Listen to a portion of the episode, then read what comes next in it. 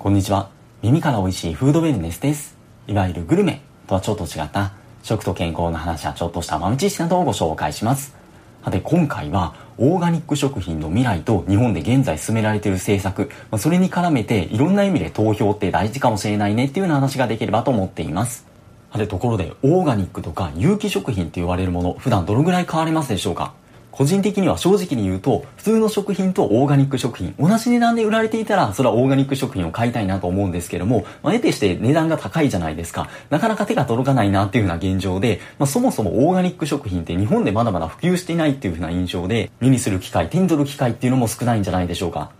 この話をしようと思ったきっかけは、先日、 Voicy でも発信をされているイギリス在住のホリスティック獣医サラ先生と話をさせていただく機会があったんですが、その時にイギリスでは、まあ日本と比べてもオーガニック食品って普及をしていて、手に入りやすさっていう意味でも、むしろ普通の食品よりも安い場合もあったりするみたいな話をおっしゃってたんですよ。いや、これは実に羨ましいというか、むしろ安くなるっていうメカニズムはちょっとわからなくて調査してみようと思うんですけれども、それにしてもイギリスも含めて欧米諸国って日本よりもオーガニックっていう浸透してそうな印象はありませんでしょうか？では実際のところどうなんでしょう？一人当たりの年間オーガニック食品消費額っていう2018年の資料があったんですが、その中で目を引いて高いのがスイスで年間一人当たり39,936円。続いてスウェーデン2万9000円、ローストリア2万6000円、フランス1万7000円という風な感じで続いていくみたいです。では、当の日本はどうかというと、1人当たり年間1408円っていう風にこのデータではなっていて、ん？桁見間違えたかなっていうぐらいの落差なんですけども、割合で言うとスイスの約4%。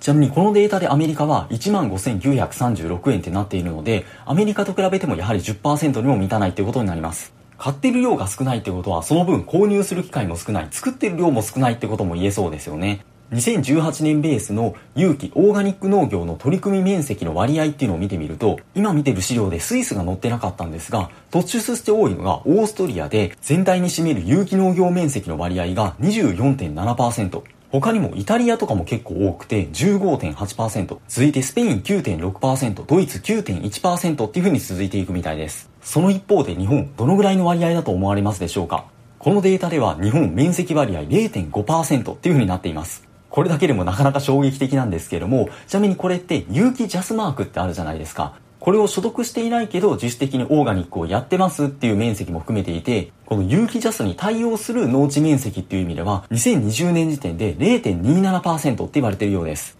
そもそもこれだけ作っていなかったら消費者の手にも届きにくいっていうのはそりゃそうっちゃそりゃそうですよね。数字の上で見ても日本がオーガニック後進国って言われるのは頷けますし、まあ国何やってるんだっていうふうにも言いたくもなっちゃいそうなんですけども、ところが、こっからが本題なんですけれども、2021年の5月に農林水産省が緑の食料システム戦略っていうのを発表しました。僕普段テレビを見ないのでどのぐらい一般に認知されてるのかわからないんですけれども、聞かれたことある方もいらっしゃるんじゃないかなと思います。その農水省の資料を見ると、食料農林水産業の生産力向上と持続性の両立をイノベーションで実現っていう副題がついているんですけども、その内容とか目標も多岐にわたるんですが、主に重要って言われているポイントは3つ。いずれも2050年までの目標なんですけども、その1、農林水産業からの CO2 ゼロエミッション化、CO2 排出ゼロを実現するってことですよね。そして2つ目、リスク換算で化学合成農薬の使用量を50%低減する。ほぼ半分に減らすと。そして最後3つ目、有機農業の取り組み面積を高地面積の25%に拡大っていうふうにあります。25%。さっき日本の有機農業面積、未認証も含めて0.5%って言ってましたよね。ちょうどこれ今話しているのが参議院選挙の期間中で各政党とか候補者が書かれる公約を見て、それって現実的じゃないんじゃない？みたいなものって結構見かけるんじゃないかなと思うんですけども、これも大概というか、え、ちょっと無謀じゃないの？って感じしませんでしょうか？素人目でもそうなんですが、業界関係者も、例えばエシカルフードって本の中でも、この25%に拡大っていう目標は特に農業関係者の多くが、えー、25%と目を向いたことはなんとなく想像できるだろうというふうに書いてあったり、どう考える緑の食料システム戦略って本の中でいろんな専門家が意見述べられているんですけども、一瞬耳を疑うような画期的な数値目標とか、農水省がこんな大胆な数値目標を提示するとは夢にも思わなかったみたいなコメントが見受けられます。ちなみに日本でオーガニック、有機農業が始まったのは1970年代頃らしいんですけども、言い換えると50年ぐらい経って今0.5%なんですよね。そっから2050年まであと28年で25%まで拡大するって、さすがにちょっとって感じしませんでしょうか？でもこれは選挙の候補者が打ち出しているような、ちょっとそれ現実的じゃないんじゃないっていう目標ではなくて、農水省がすでに打ち出しているものなんですよね。今になってこんな大胆な目標を打ち出すって農水省に一体何があったのでしょうかところでゼロエミッションって意味では2020年の10月に当時の菅総理大臣が2050年までにカーボンニュートラル温室効果ガスの排出を実質ゼロにしますって発言をされたことを覚えていらっしゃる方もいると思うんですけどもこの発言に帳尻合わせるように慌てて農水省が準備したみたいな説も言われたりしたみたいなんですが農林水産省の担当官によるとその前から準備を始めていたそうでしてそのきっかけというか資料の中でも言及があるのが EU が2020年5月1年前に打ち出したファームトゥーフォーム戦略っていうもの。 farm が農場で、 fork が食べる時のフォークなので、農場から食卓まで一貫した持続可能な食料システムの構築を目指すっていうもので、その中で2030年目標で掲げられている数値目標として、農薬の使用及びリスクを50%削減、そして有機農業に利用される農地を少なくとも25%に到達させる。他にもあるんですが、こういった目標が打ち出されています。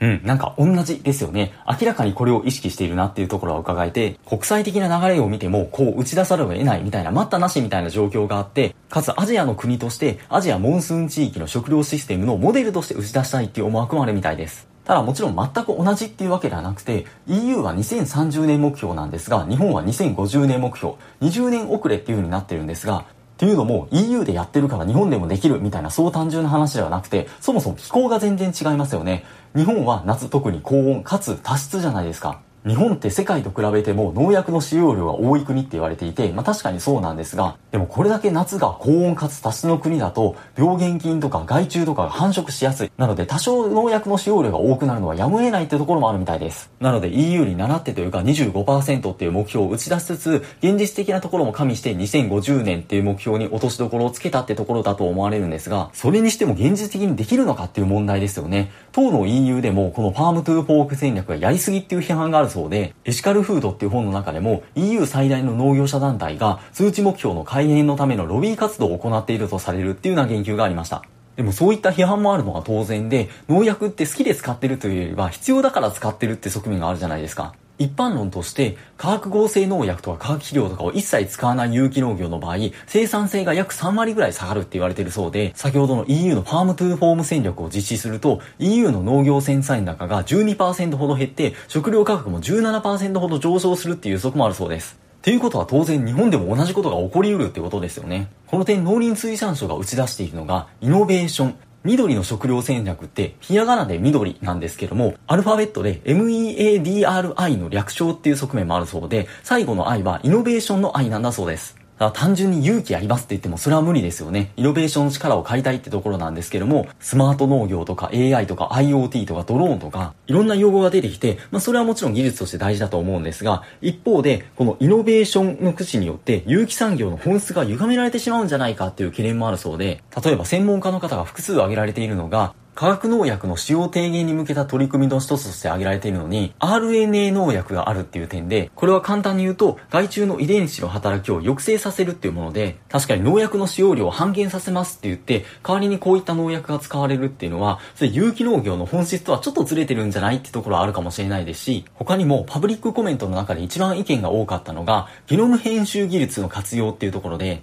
遺伝子組み換えっていうとあんまりいいイメージ持たないじゃないですか。あれまあ全然関係ない生物の遺伝子を組み込むっていうものなんですけども、一方でゲノム編集はその同じ生物の遺伝子を編集することによって何もしなくても自然界でも突然変異って起こり得るものなんですよね。その突然変異を意図的に起こされるものだっていうようなよく説明がされます。ゲノム編集だったらいいのかっていうのはちょっと議論が分かれるところではあると思うんですが、本当に目標を達成しようと思ったら、ある意味避けて通れないところもあるかもしれないですし、私たちの食べる食生活にも大きな影響を与える。そしてそれは今後も議論の的になるでしょうし、国民が選挙で選んだ国政の方針によっても影響を受けるかもしれないですよね。そしてこの緑の食料戦略、いろんな課題がある中で、違う視点で課題として挙げられているのが、消費者サイドの問題。どうしてもオーガニック食品って、どうしても普通の食品と比べても値段が張るじゃないですか。仮に生産量が増えましたって言っても、それが消費者が買うかどうかっていうのはまた別問題ですよね。どれだけ農地面積が増えて生産量が増えたとしても、消費者の需要がそれに追随しなかったら、それだけ価格も下がってしまいますよね。価格が下がってしまうってことは、その生産者の利益も減ってしまうってことになるので、そしたらオーガニック食品もう作るのやめようかっていう風になって生産量が減ってしまって、結果的にオーガニック食品の普及から遠ざかってしまうってことにもなりかねないですよね。オーガニック食品に限らず応援消費っていう言葉もありますが、この食べ物がいいと思って購入するってことは、その食品の普及に応援するってことにもつながるんじゃないかなと思いまして、買ってくれる人が多いってことはそれだけ需要が増えて、需要が増えるってことはそれだけ売れるってことなので、生産者側も生産量を増やしますよね。そしたら流通量がさらに増えていくっていうサイクルになって、もちろんその逆もしっかりだと思うんですけれども、ある意味言うと、オーガニック食品を普及するかどうかの鍵を握るのは消費者かもしれない。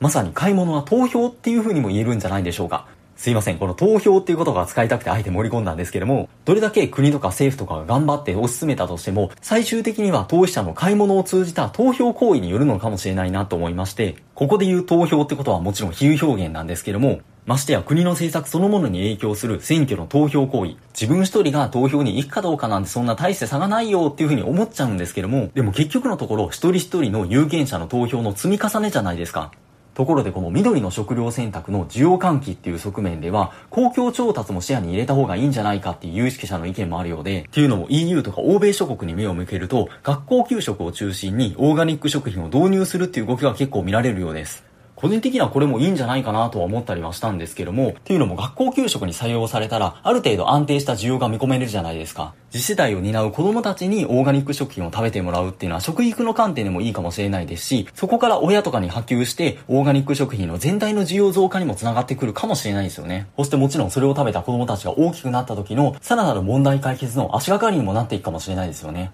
多分これ今の日本ではまだ本格的な議論にはなっていないと思うんですけども、仮に将来的にこの議論が始まった場合、実際どうなるんでしょうかね。もちろんデメリットの側面もあって、もちろんオーガニック食品を導入するってことは値段が高いので、まあ給食費が上がる。でも給食費をそのまま上げるっていうのはあんまりなので、給食費をそのまま抑えようと思ったら、その分公的に負担するってことになります。すなわち税負担が増えるってことにもなりそうなんですけども、その一方で給食ってみんなが食べるわけじゃないじゃないですか。その子供本人と、その子供を育てている親はもちろん恩恵があるかもしれないんですけども、子供のいないご家庭とか、すでに子供が巣立っている高齢者の世代とか、直接の恩恵はないのに税負担だけ増えるってなると批判があるかもしれないですし、ましてや日本は高齢社会じゃないですか。有権者も高齢者の割合が非常に多いですし、特に若者の投票率の低さが問題視されてますよね。それを踏まえると、日本でもこの公的調達、オーガニック食品の拡大にも繋がっているような戦略に影響が出るかもしれないですし、でもその一方で、有権者の人数自体は変えられなくても、投票率は一人一人の行動で変わってくるわけじゃないですか。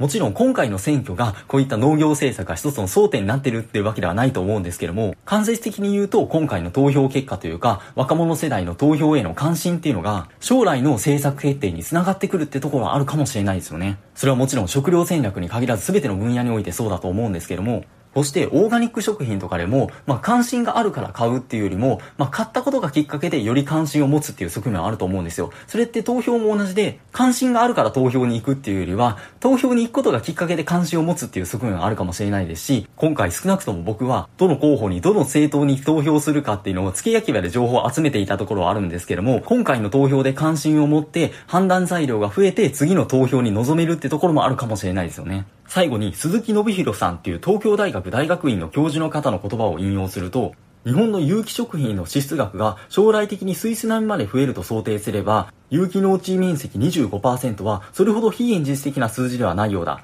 しかし消費者の意識改革がさらに加速しなければ、この目標は到底達成できない。EU 政府を動かして世界潮流を作ったのも消費者だ。最終決定権は消費者にあることを日本の消費者もさらに自覚したい。このコメントを見てハッとさせられたというか、今目の前の国政選挙よりも同じことが言えるんじゃないかっていうふうにふと思いまして、今回緑の食料システム戦略とオーガニック食品の未来に関連をづけて、買い物は投票、そして目の前の投票にも行きましょうっていうふうな話をさせていただきました。ちょっと無理やりな話の流れだったかもしれないですし、この緑の食料システム戦略自体が今回の争点になっているわけでもないですし、オーガニック食品がいいとか悪いとかそういったことを言っているわけではないんですけども、少しでも参考になればというか、耳に残るところがあれば幸いでございます。果たして日本の未来はどうなっていくのでしょうか？引き続き素敵なフードネスライフをお過ごしください。本日もありがとうございました。